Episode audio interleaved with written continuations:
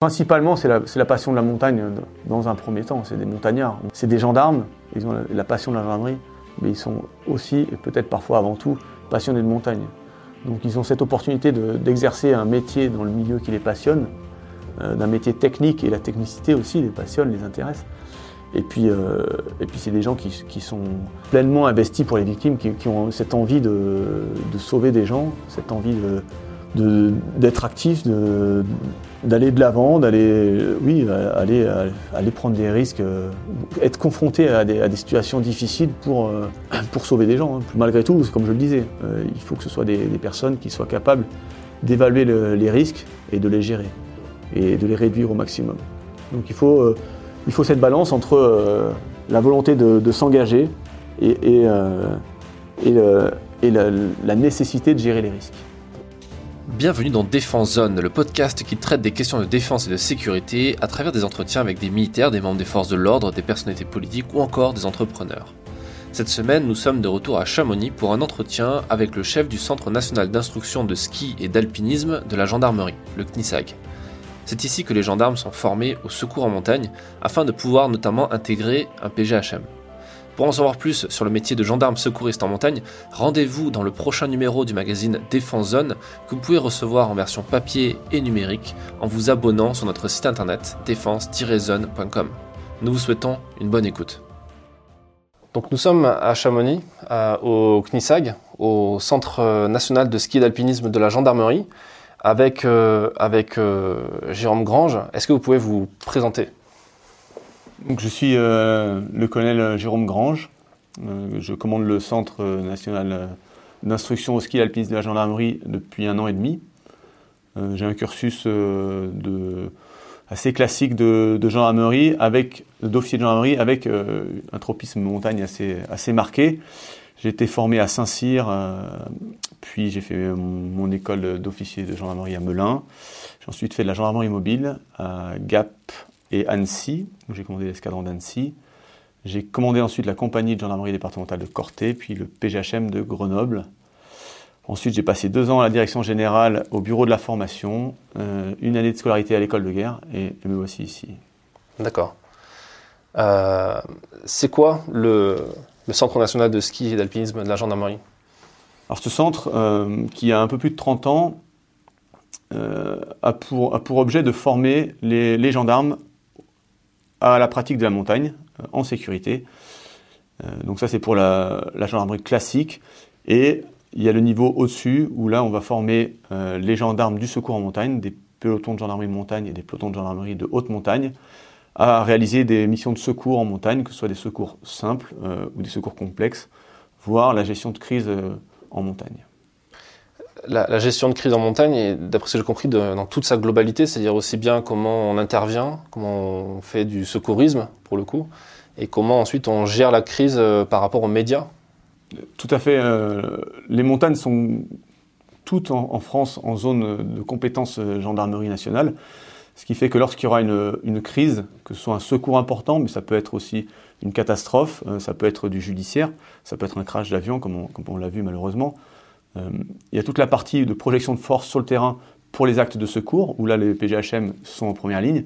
Mais au-delà de ça, il y a toute la, phase d'enquête, euh, parfois qui passe par un gel des lieux, donc amener des unités euh, sur, le, terrain pour empêcher les badauds ou tout, quiconque de s'approcher. Il y a parfois une phase un petit peu d'ordre public pour préserver les familles, préserver les, les dépouilles parfois bah, du public. Euh, de circulation routière pour euh, se préserver des axes pour les renforts, pour évacuer les victimes, et tout, l'aspect médiatique, parfois diplomatique, euh, un peu politique parfois aussi. Tout ça revient dans la main du commandement des opérations, qui est, souvent un gendarme, sachant que le directeur des opérations dans ces cas-là, c'est le, préfet. D'accord. Et comment, les gens sont formés à ça? Parce que c'est quand même assez particulier d'intervenir sur des, crashs ou ce genre de drame c'est une formation que nous réservons à des, secouristes expérimentés. Nous la, dispensons à des, gendarmes qui, euh, sont gradés supérieurs ou officiers et qui ont euh, souvent 15-20 ans d'expérience dans le secours en tant, qu'équipier secouriste, mais également en tant que chef de caravane de secours. Donc le chef de caravane de secours, c'est celui qui, qui va commander l'opération dans sa réalisation tactique, dans le commandement opérationnel des moyens, que ce soit le médecin, l'hélicoptère, les 2, 4, 6, 10 secouristes. Ce sont des personnes qui ont cette expérience-là du commandement, donc qui ont une approche avec un peu de recul des événements. Et là, on leur apporte cette vision un petit peu encore plus reculée du secours pour être capable de traiter non seulement la crise sur le terrain, mais la globalité de la crise dans toutes ses dimensions, comme je le disais, euh, judiciaire, euh, ordre public, politique, euh, diplomatique et médiatique.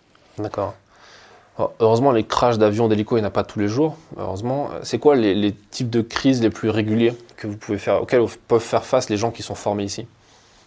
Alors, une avalanche, c'est un secours complexe qui, peut, qui peut devenir une crise lorsqu'il y a beaucoup de personnes impliquées, lorsque les lieux sont particuliers, ou lorsque les victimes sont, sont particulièrement euh, particulières, que ça peut être euh, des étrangers, des personnes connues, des jeunes. Euh, donc là, tout de suite, on aura un engouement des médias, on peut avoir sensibilité si c'est lié à l'éducation nationale.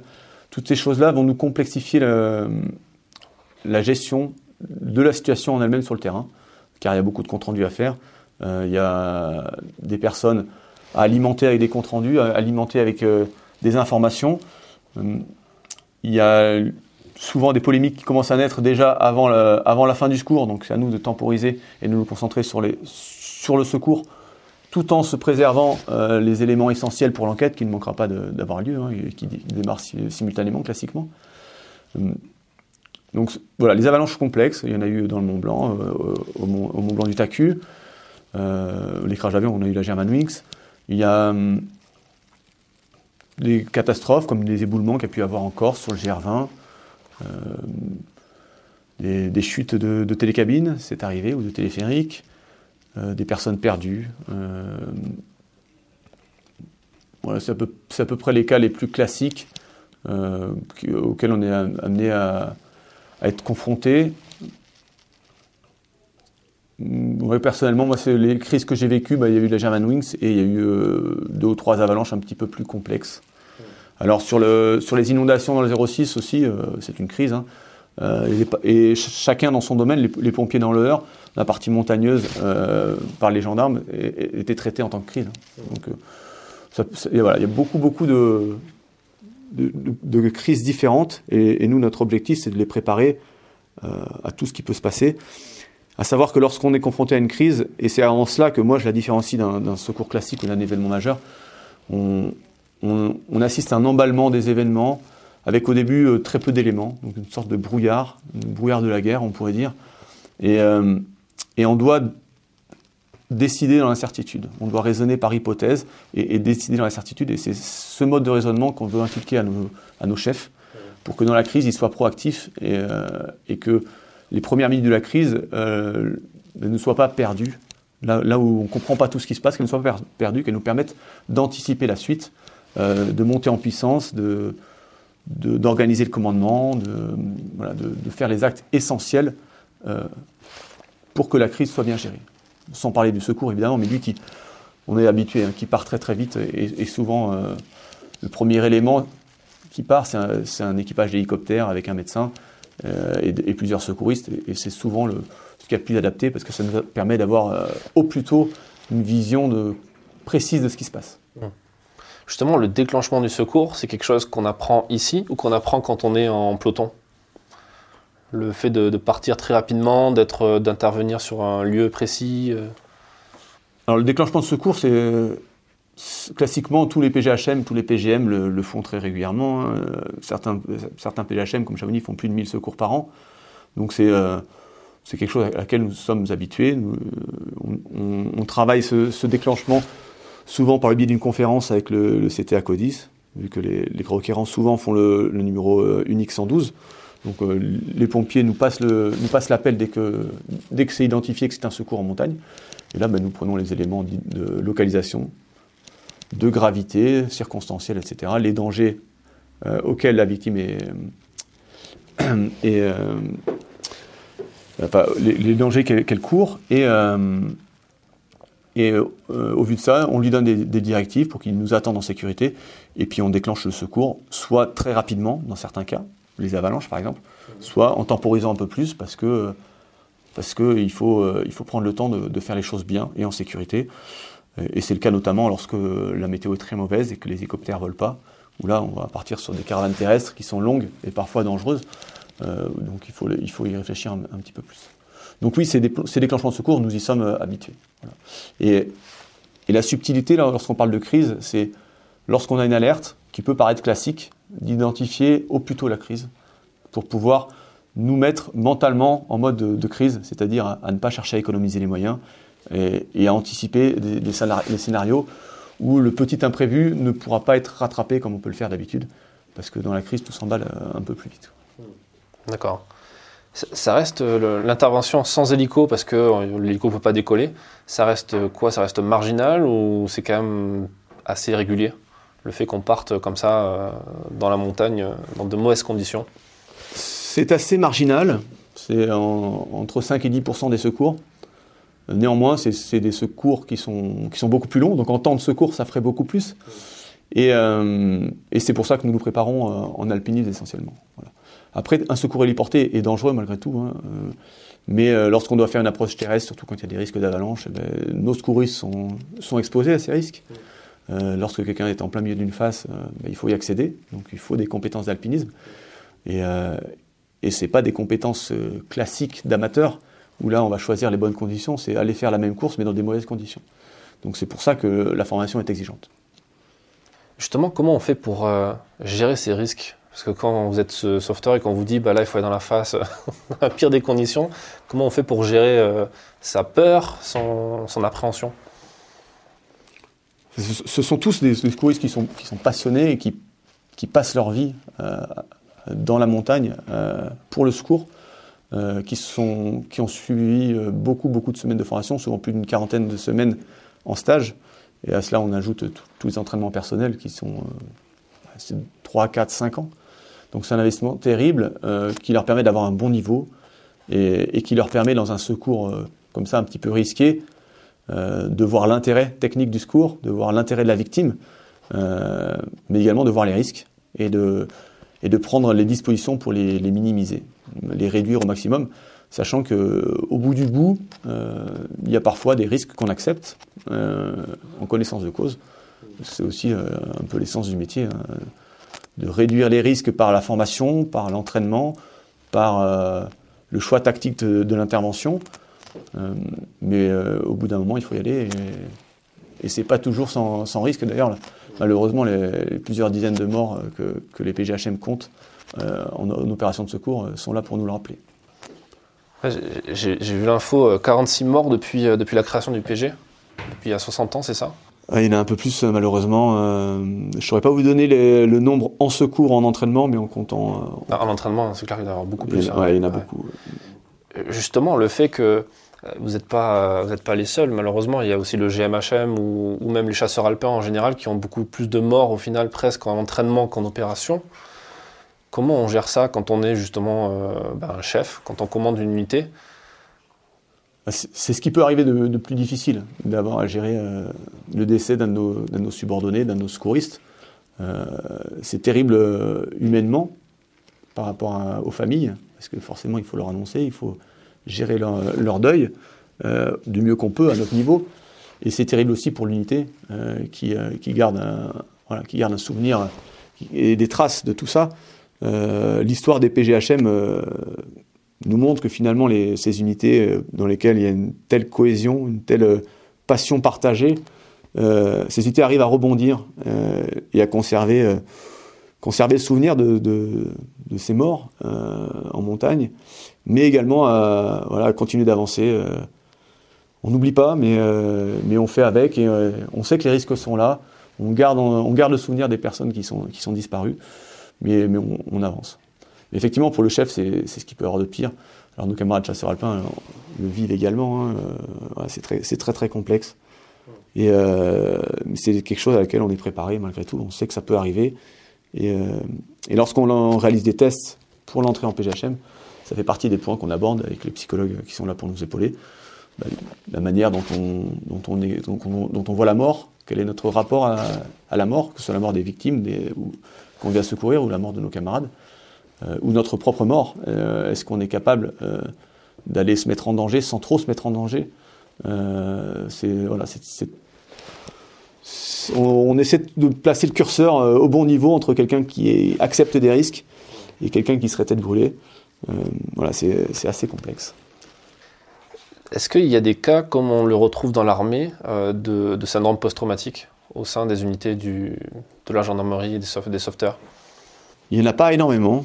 Euh, il y en a, il y en a. Euh, mais globalement, même si euh, c'est assez récent qu'il y ait une prise en charge psychologique sur la durée, c'est-à-dire que quand il y a des événements très traumatisants, on, a, on a tout un système en gendarmerie qui va faire intervenir des psychologues dans le temps du, du choc. Mais effectivement, quelqu'un qui va, faire des secours avec plusieurs morts, voire plusieurs dizaines de morts dans une saison, euh, voire des, amis morts, parce qu'on la, communauté de la montagne est, assez, assez restreinte. Donc, euh, quand c'est un guide qui décède, quand c'est un, militaire, c'est des gens qu'on côtoie, qu'on connaît. Donc, effectivement, on peut avoir une surcharge qui vient, euh, comme la goutte d'eau qui fait déborder le vase, qui vient au bout d'un moment. ça, nous, chefs, on, est formés normalement à, essayer de le détecter au mieux essayer d'anticiper les choses, c'est-à-dire que peut-être changer les, rôles de permanence pour qu'une personne euh, n'enchaîne pas trop des, choses traumatisantes. Euh, on, a ce, choix possible, euh, mais ça arrive. Et, globalement, la cohésion des unités fait que, que c'est assez, assez restreint. Je pense qu'entre entre le, le casting, physique, technique, mais psychologique aussi qu'on fait pour entrer en unité, l'ambiance dans les unités, la manière dont on va débriefer les secours entre nous, que ce soit euh, dans le cadre du retour d'expérience euh, très très très rigoureux ou dans le cadre plus d'un débriefing, pour, pourquoi pas autour d'une bière le soir, la cohésion de l'unité fait que on est moins touché qu'on devrait l'être, je pense, par rapport à ce qu'on vit tous les jours. Vous le détectez plus facilement, du coup, si jamais ça doit arriver. Alors, traditionnellement, les montagnards sont un peu taciturnes, un petit peu taiseux. Euh, de nos jours, ça a un peu changé. C'est, les, jeunes générations le sont moins. Euh, et n'hésitent pas, oui, euh, à, le dire quand ils se sentent un petit peu, un petit peu choqués par ce qu'ils ont vécu. Mais globalement, globalement quand, on, quand on fait un secours avec des morts qu'on ne connaît pas, c'est des choses qu'on arrive à traiter parce que, parce que c'est, malheureusement du travail qui revient assez régulièrement. Il y a une petite subtilité néanmoins qui, devrait en plus jouer dans, le, fait qu'on qu'on pourrait avoir des, syndromes de stress post-traumatique, c'est que euh, en fait on essaye beaucoup de, de, séparer la, confrontation euh, à la mort en elle-même, au post-mortem, au cadavre. Euh, nous, les cadavres qu'on manipule, parfois on reste longtemps avec eux lorsqu'on les extrait de la montagne. Et ce qu'on appelle l'antémortem, c'est-à-dire le, contact avec les familles, euh, leur détresse, ce qui nous arrive, leur émotion. Et puis malheureusement, les, PGHM, les unités de secours en montagne, sont euh, presque l'une des seules unités euh, qui, fait, les deux. Parce qu'on fait les secours, on manipule les cadavres, et, et, on va faire les enquêtes, on va annoncer les décès, on va recevoir les victimes, les familles de victimes, on va, les auditionner, on va leur rendre les effets personnels. Donc on a ces deux aspects qui euh, d'un point de vue purement psychologique, normalement sont, censés euh, aller plus dans le sens de, traumatisme. Mais on s'en sort bien, sort bien. Je pense que c'est la qualité des personnels qui, joue, et comme je le disais, hein, la cohésion, euh, l'ambiance qui règne dans les unités qui, permet de, passer outre cela. Mais il y a des cas.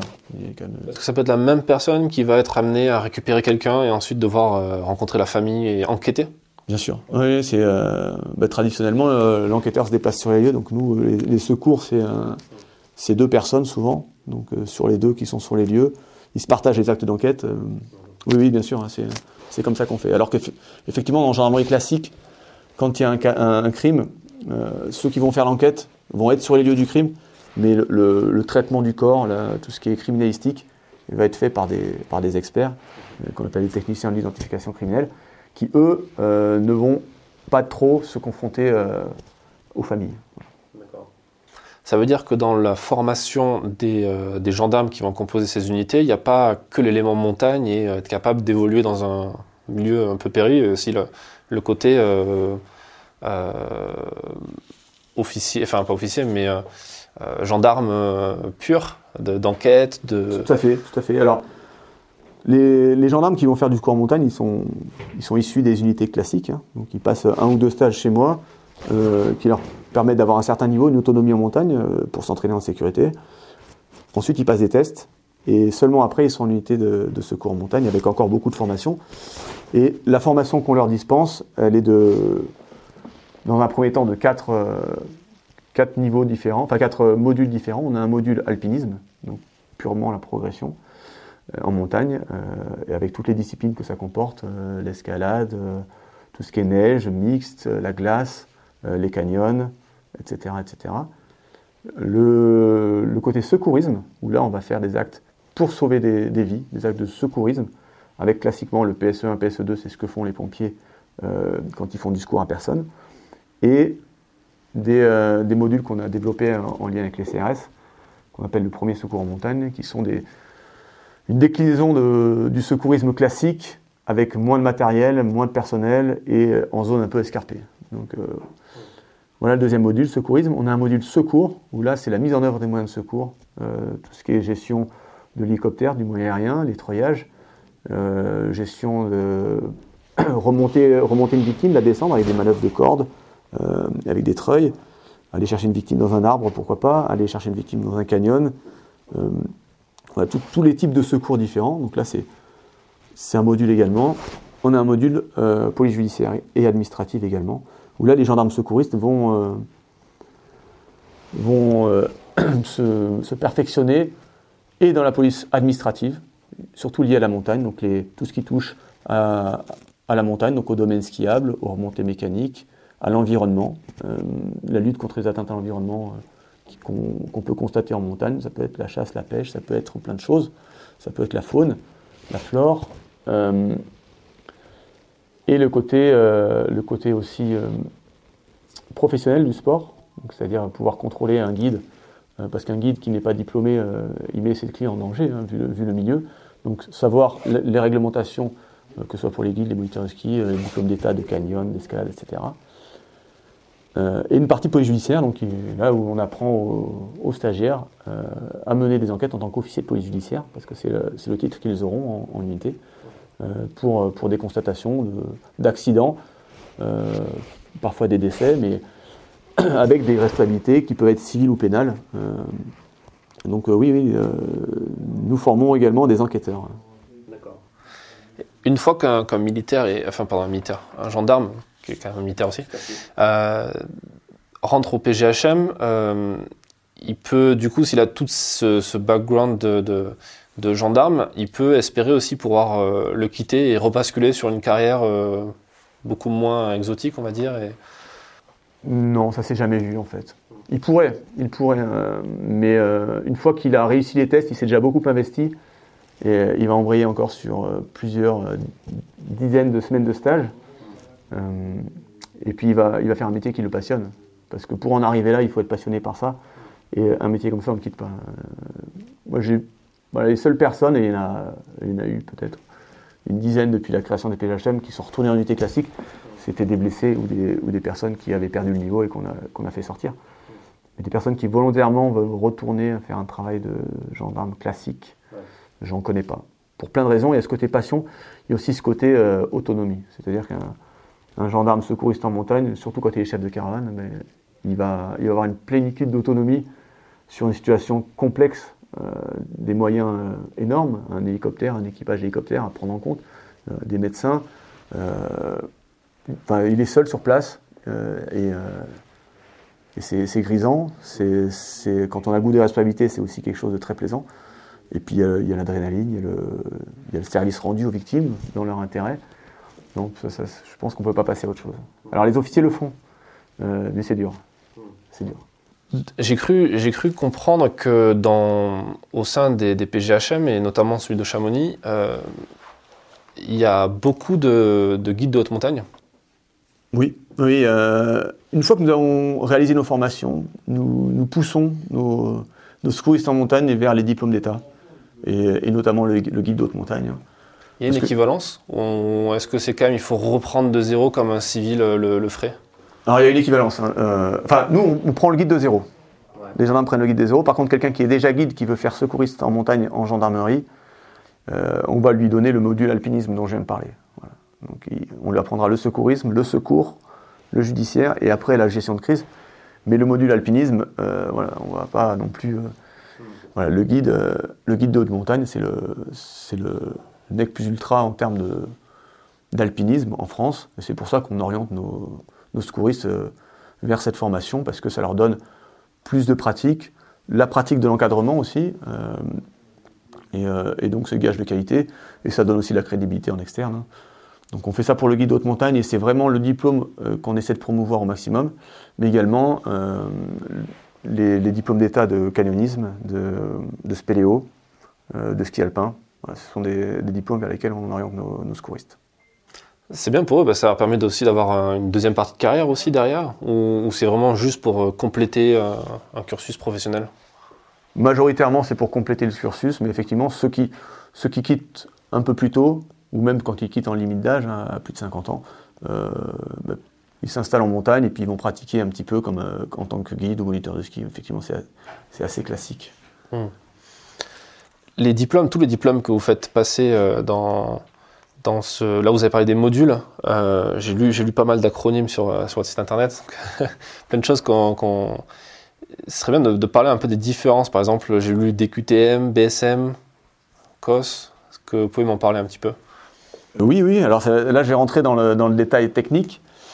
Euh, donc pour cela, je, vais vous reparler de, la gendarmerie en montagne en règle générale. C'est-à-dire que, je le disais tout à l'heure, contrairement à nos camarades CRS qui n'ont pas besoin d'avoir des, des policiers, on va dire, du cadre général montagnard, parce que dans les villes, ils travaillent majoritairement dans les villes. Nous, dans le cadre général, les, les gendarmes départementaux, les gendarmes mobiles, euh, ils sont amenés à travailler en zone gendarmerie en montagne. C'est la continuité de notre action.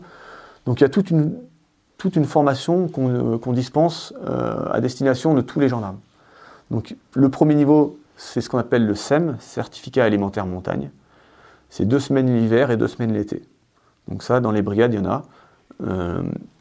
il, ils sont capables de, progresser en sécurité euh, en ski, en ski de randonnée, euh, pas avec une totale autonomie lorsqu'il y a des risques d'avalanche, mais euh, ils, peuvent, faire partie d'un groupe sans souci, que ce soit l'été ou l'hiver.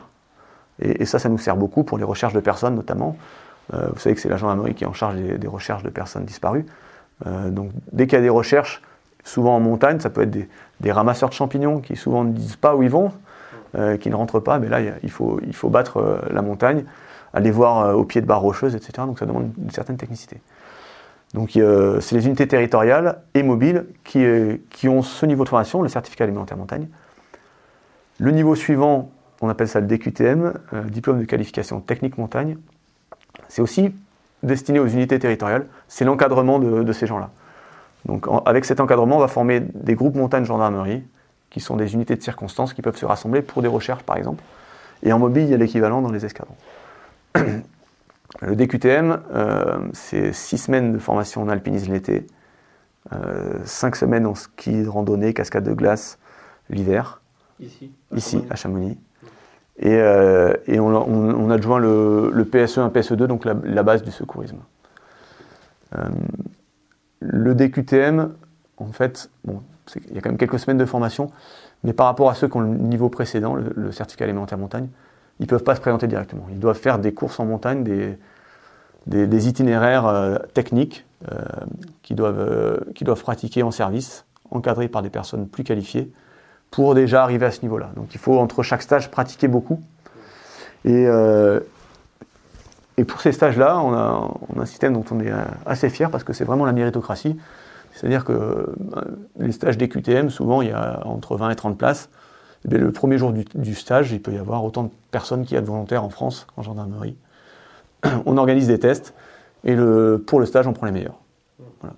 Classiquement, bon, ben, il y a parfois 30, parfois 40 personnes, et bien le lendemain, euh, on garde que les 25 meilleurs parce qu'on a 25 places dans le stage, mais au moins tout le monde aura pu tenter sa chance.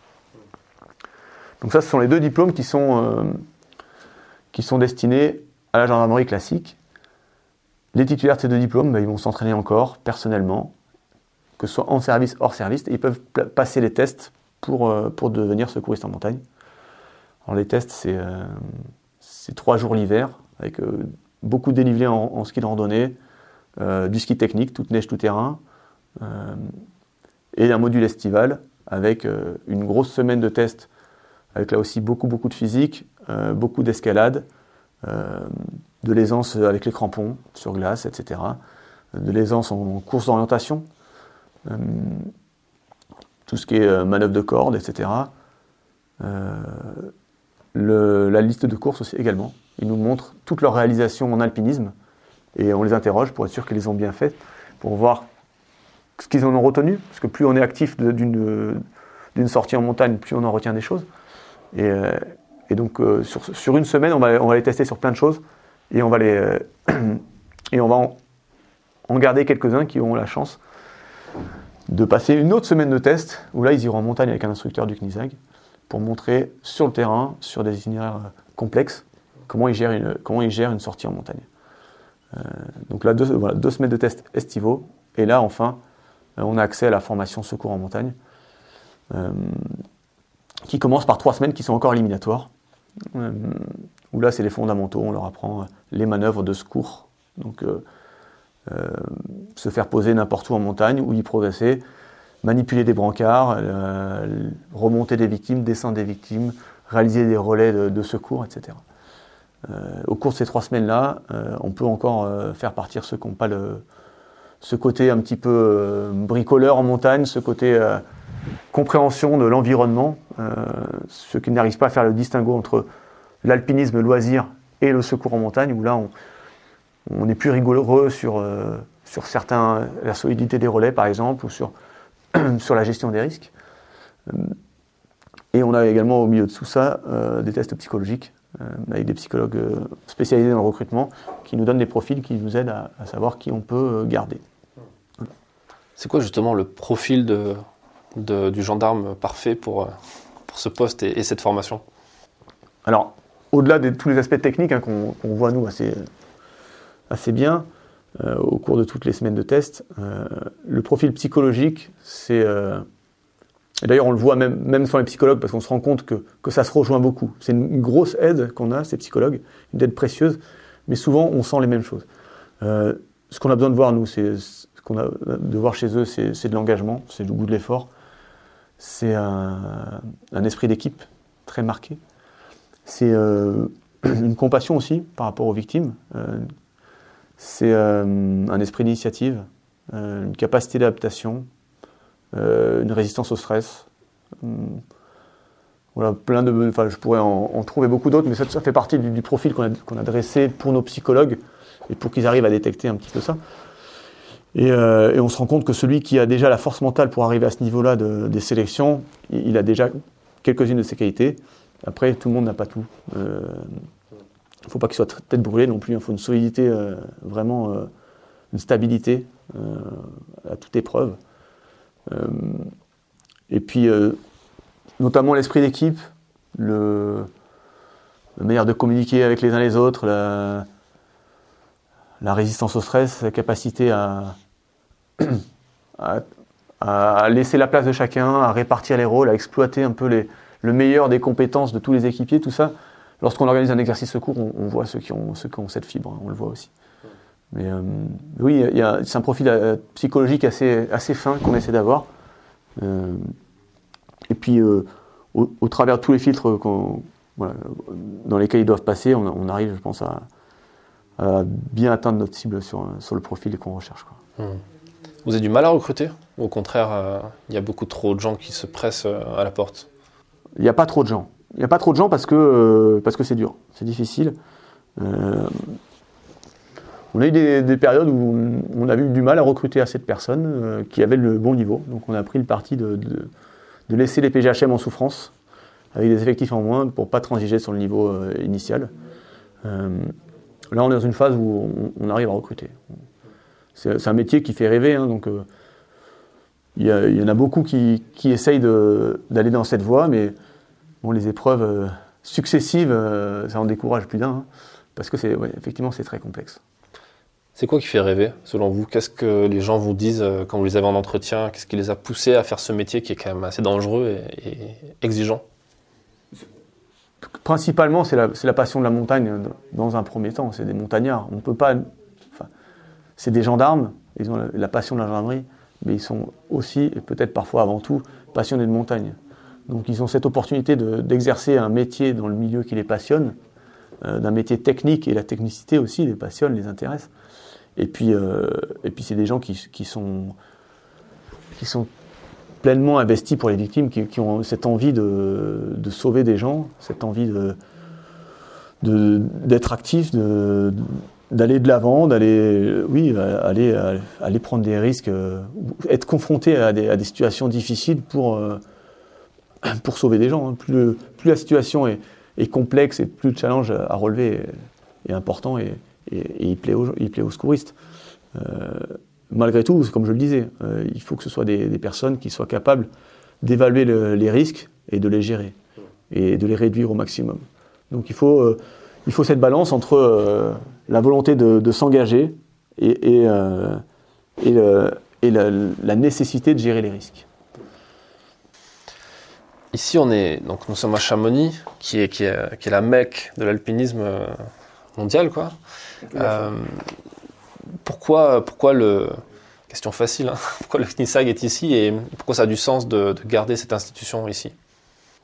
Mais comme vous le disiez, hein, historiquement, euh, c'est, un, des, un, des, lieux mythiques de l'alpinisme et puis même de nos jours, c'est, le, lieu, le lieu central. C'est là que, que énormément d'itinéraires sont, réalisables, sont réalisés. C'est là que se concentre une bonne partie des compétences liées à la montagne, liées à l'alpinisme.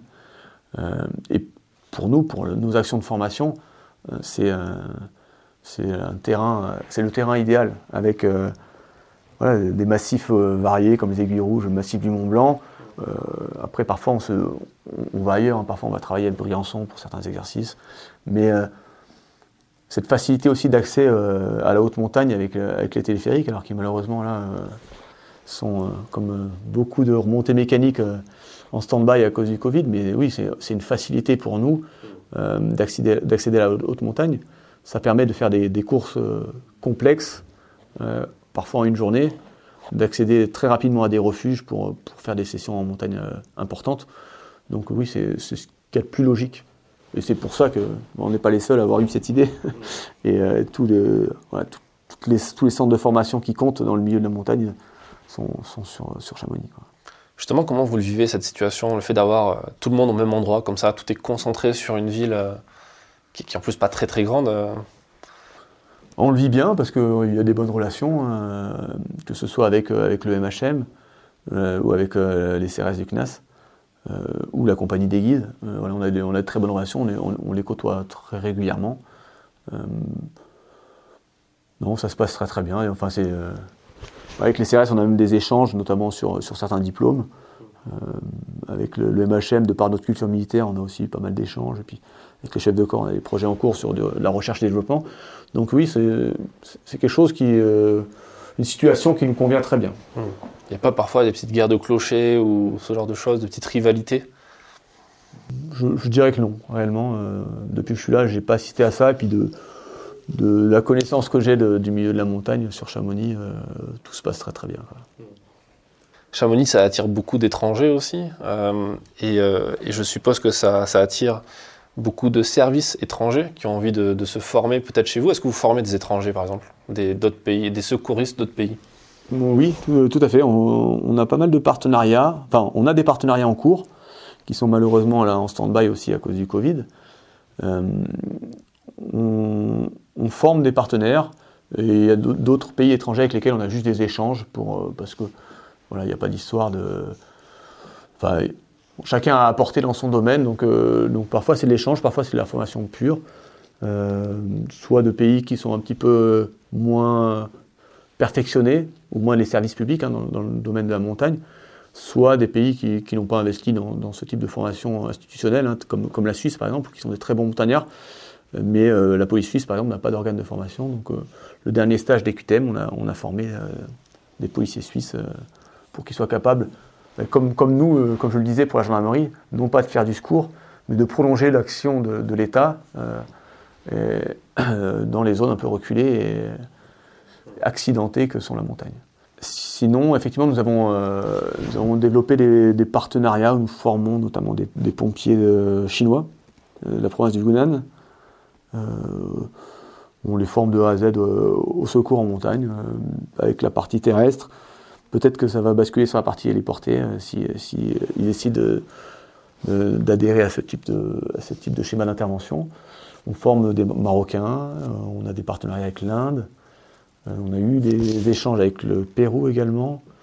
On a des demandes qui viennent de beaucoup de pays, le Tadjikistan, la Bosnie-Herzégovine, plusieurs pays d'Afrique également. On a plus de demandes que de qu'on ne peut honorer. Hein. Mais, euh, mais c'est très, très valorisant de savoir que d'autres pays s'intéressent à notre système français de secours en montagne, qui n'est pas adapté partout, parce qu'on est sur des petites distances euh, avec des massifs où on a des hélicoptères bien, bien positionnés. Mais, euh, mais, notre expertise est reconnue en international et ça, c'est vraiment quelque chose qui est, qui est, appréciable et qui nous permet de, bah, de rayonner dans, dans, à peu près tous les continents. C'est surprenant le, le par exemple le fait que vous, cousiez des, Chinois, parce que c'est pas forcément un pays qui, avec lequel l'État français a des échanges très poussés sur euh, les, euh, la question de formation ou de sécurité. Ça, c'est, ça vient de, ça vient de, je veux dire, c'est à votre, je suppose que c'est pas forcément qu'à votre niveau, c'est aussi au niveau diplomatique international que ça se joue, ou est-ce que c'est quand même euh, assez épisodique au final? Effectivement, ça se joue au niveau diplomatique. Alors, j'ai, j'ai pas évoqué tous les pays, hein. je viens de repenser à nos, camarades espagnols avec qui on a des très bonnes relations, mais ça, c'est, c'est des relations aussi transfrontalières qui sont à la fois des relations opérationnelles et euh, les Italiens également, hein, euh, opérationnelles et euh, des échanges de formation qui sont assez réguliers. Pour ce qui est des, autres pays du monde, effectivement, c'est la voie diplomatique. Hein. Souvent, c'est l'attaché de sécurité intérieure qui, par ses contacts, ou l'ambassadeur hein, lui-même, qui va solliciter les services parisiens qui sont chargés de la coopération internationale pour pour que l'on puisse apporter notre expertise au pays en question. Alors ça peut être euh, juste gratuit comme ça, ou c'est parfois dans le cadre d'échanges où nous allons euh, nous instruire dans un domaine dans un pays étranger et en contrepartie, euh, nous les formons au secours en montagne. Mais effectivement, c'est très diplomatique et voilà, nous ne sommes pas à l'initiative de ce genre de, coopération. Ah, c'est intéressant, ça montre la complexité autour de ça, parce que dans un des précédents épisodes du podcast, on a, on a reçu un, un ancien espion de la DGSE qui nous parlait justement des relations compliquées, on va dire, avec euh, nos amis chinois et euh, ces problèmes d'espionnage, de, contre-espionnage. Mais bon, là, c'est pas, c'est pas la même logique, on, va dire. Là, alors, chaque fois qu'on est allé en Chine, on a été très très bien accueillis. Effectivement, euh, en fait, ils, ont tout de suite, je pense qu'ils voient très bien en nous la, technicité du montagnard, mais également la simplicité. Et voilà, on, est vraiment en dehors de toutes ces considérations euh, politiques lorsqu'on va chez eux. On a une mission de formation, on a, des, euh, on a humainement des expériences très riches également, et puis, euh, et puis on forme. ici. à partir du moment où c'est validé par, par la voie diplomatique, on y adhère à 100%. D'ailleurs, comme je le disais, c'est des expériences très très enrichissantes. Surtout quand on, on, va changer de, massif, quoi. que ce soit au Pérou, la Cordillère des Andes ou, ou l'Himalaya, on est on est vraiment sur, d'autres, dimensions, d'autres, manières de pratiquer la montagne, d'autres rapports à la montagne également, où on découvre beaucoup de choses. Et, puis nous, on apporte la technicité qui est plus de l'alpinisme que de l'himalayisme, d'ailleurs, la technicité euh, vis-à-vis du rocher, vis-à-vis de la progression, notre gestion des risques à nous, et, nos manœuvres de secours. Euh, parce que la France a été un des premiers pays à mettre ça en, œuvre. Hein. donc, euh, on, a, toute l'histoire du secours en montagne qui est, qui vieille depuis de 60 ans pour, euh, nous, avoir amené à ce, niveau-là d'expertise euh, dans le domaine du secours. Vous l'avez signalé à plusieurs reprises, on est en période de Covid. Est-ce que vous avez relevé une baisse ou au contraire une augmentation du nombre de secours en cette période alors que les stations de ski sont fermées, du moins les remontées mécaniques alors là, je sors un peu de mon domaine parce que moi, c'est la formation. C'est le PGHM qui pourrait y répondre sur Chamonix, le PGHM de Chamonix, mais partout ailleurs. Euh, moi, je voudrais pas dire de, bêtises parce que moi, de mes camarades commandant PGHM, on, se rend compte qu'il euh, y a une baisse du secours euh, dans certains domaines, certaines activités, et d'autres activités, ou parfois des massifs qui, étaient, qui étaient moins sollicités, peut avoir une augmentation de secours, les massifs dits anciens, où c'est plus de la, de moyenne montagne. bon, parfois des activités qui explosent, que ce soit la raquette à neige, ski de randonnée. Activités qui, qui explosent ici également, mais je pense qu'à Chamonix, on a le côté alpinisme pur qui, voilà, qui a bien diminué du fait de, la fermeture des refuges, fermeture des remontées mécaniques, et notamment du téléphérique de l'aiguille du Midi ou du, ou du train du Mont-en-Vert, qui font que euh, l'activité alpinisme baisse effectivement. Après, euh, il y a eu toutes les périodes de confinement où effectivement euh, l'activité était réduite à son minimum, mais les PGHM ont continué de travailler parce que la prévention en montagne était nécessaire, la surveillance des, surveillance des zones. L'entraînement, on a un peu pris sur nous pour, ben, pour être comme tout le monde, confiné et pas, pas aller trop en montagne. Donc là, là, dans une phase où on doit, on doit, on doit y retourner pour, euh, pour reprendre euh, contact avec, avec la technicité. Et, euh, mais effectivement, il y a moins de pratiquants dans la, dans la haute montagne. Est-ce qu'au niveau de la formation, justement, le Covid va changer les choses pour vous dans les prochaines années? Est-ce que vous allez devoir adapter certaines formations, certains process, certaines procédures? Alors, il, y a, déjà des, procédures, notamment dans, dans, le secourisme, qui ont, qui ont été adaptées en raison du Covid. Nous, dans notre calendrier de formation, dans notre manière de gérer les stages, on a forcément des contraintes. Les contraintes, ce sont liées à l'hébergement, où là, on, avait plusieurs personnes par chambre, et là, on n'en met qu'un par chambre. Elles sont liées à l'alimentation. Euh, il y a un restaurant dans le, dans Knizag qui fait beaucoup de repas froids pour le, midi, parce qu'ils sont rarement ici, les stagiaires, mais qui, euh, qui le soir, parfois, fait les repas. Euh, et, du coup, du coup, mes stagiaires, ils doivent être à deux mètres les uns des autres. Donc ça, complique les choses, ça c'est purement logistique. Après, pour aller en montagne, on est contraint également. On est contraint par le fait que, comme je le disais, que les refuges gardés sont fermés, euh, que les remontées mécaniques le sont également. Là, sur l'hiver, on a des stages où on, veut les faire progresser en ski alpin pur. Donc là, il faut monter, descendre, monter, descendre, et il faut des remontées mécaniques. Cette année, on a dû s'adapter. Euh, on, a, on a axé plus sur le ski de randonnée, donc la montée se faisait, se faisait à la force de chacun. Donc on a dû être un petit peu plus sélectif sur les tests d'entrée au niveau, enfin, concernant le niveau euh, technique en ski alpin, parce qu'on n'a pas pu euh, les former comme on aurait voulu dans ce domaine. Là, on attaque la saison où on va partir sur l'alpinisme, et si les téléphériques euh, de l'aiguille du Midi notamment, ou tout ce qu'on a dans les aiguilles rouges n'ouvre pas, ça va nous compliquer la tâche, effectivement. Hum. Espérons que ça se termine rapidement.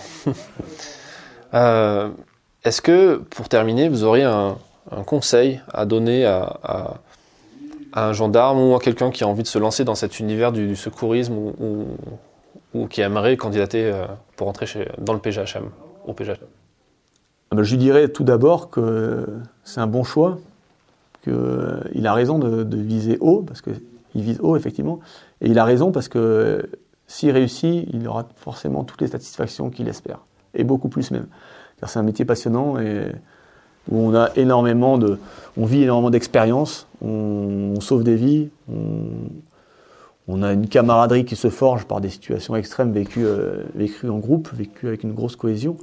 Donc euh, oui, il ne sera pas déçu. Maintenant, effectivement, la route est longue et euh, il va falloir qu'il, ait un très bon niveau en alpinisme, essentiellement, et un très bon niveau physique. c'est ce qu'on va lui demander lors des tests. Alors après, il faut qu'il soit soit capable d'être un bon gendarme à la base, qu'il ait tous les critères psychologiques que, j'ai évoqués.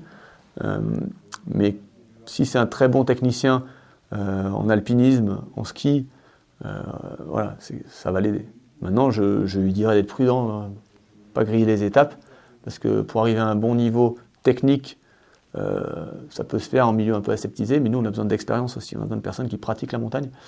Et l'expérience, ça s'acquiert au rythme où ça s'acquiert. On ne peut pas sauter d'étape. Et nous, euh, on est aux premières loges pour, euh, pour nous rendre compte que la montagne, c'est malgré tout un milieu qui peut être dangereux lorsque soit on n'a vraiment pas de chance, soit on a fait des petites erreurs. Euh, c'est pas toujours des grosses erreurs, parfois c'est une petite erreur qui entraîne une autre, et puis, et puis ça, ça vire au drame. Donc oui, il faut, faut, que les, les, personnes qui sont motivées par la montagne, elles prennent le temps d'acquérir de, l'expérience et de monter, de monter leur niveau en sécurité après, la passion, euh, elle doit être là. Mais on le voit tout de suite quand on les a en stage. Super. Merci beaucoup pour ce temps et ce partage. Merci à vous. Merci d'avoir écouté cet épisode jusqu'à la fin. S'il vous a plu, partagez-le autour de vous et abonnez-vous au podcast pour ne pas rater les prochains. Défense Zone, c'est aussi un magazine en ligne et en papier disponible sur le site internet défense-zone.com. Rendez-vous en description pour plus d'informations et à très vite dans un prochain épisode.